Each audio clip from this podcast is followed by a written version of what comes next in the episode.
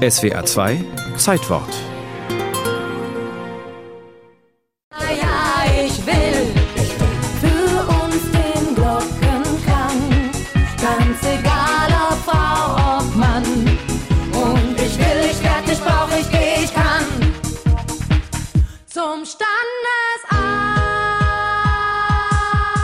Die Ehe für alle, also für Mann und Frau, Frau und Frau, Mann und Mann, seit Oktober 2017 völlig rechtens in Deutschland.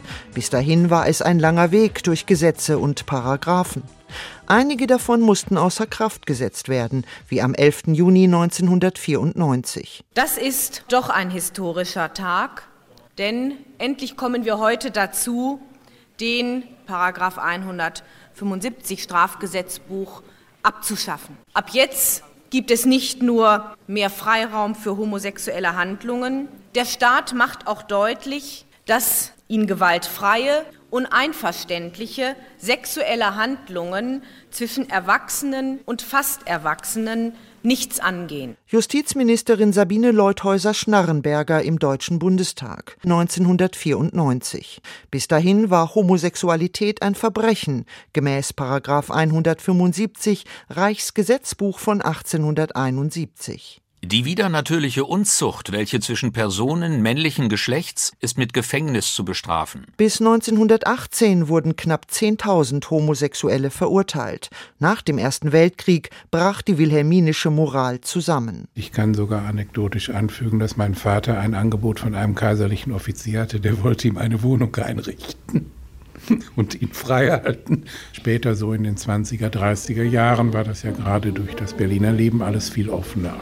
Die Hauptstadt wurde zum Eldorado schwulen Lebens. Die Zeiten schienen rosig für die Szene, bis die Nazis an die Macht kamen. Eines Morgens hier die Kriminalpolizei. Sie stehen im Verdacht, homosexuell zu sein.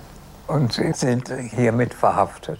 Dann bin ich gleich von da aus ohne Verhandlung nach Dachau gekommen. Etwa 100.000 Homosexuelle wurden im Dritten Reich verschleppt, gefoltert, ermordet. Nach dem Krieg galt der Paragraph 175 unverändert weiter. Noch bis Ende der 1960er Jahre wurden rund 50.000 Männer rechtskräftig verurteilt. Der Alltag Homosexueller war geprägt von Angst. Ja, ich war froh, dass ich am Bahnhof in Dortmund Kontakt zu Strichern bekam. Die haben mir zum Beispiel gesagt, welches Auto die Schmiere fuhr, also die Zivilpolizei.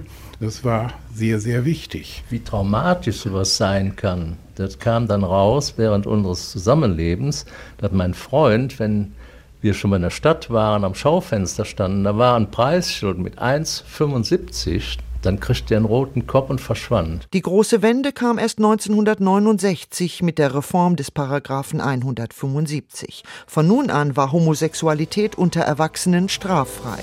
Dann hat man irgendwie durchgeatmet und hat gedacht, ja Gott sei Dank, es ist jetzt so, dass es anders ist. Zahlreiche homosexuelle Emanzipationsgruppen wurden gegründet und Beratungszentren halfen Schwulen, wie sie sich von nun an selbst nannten, neues Selbstbewusstsein aufzubauen.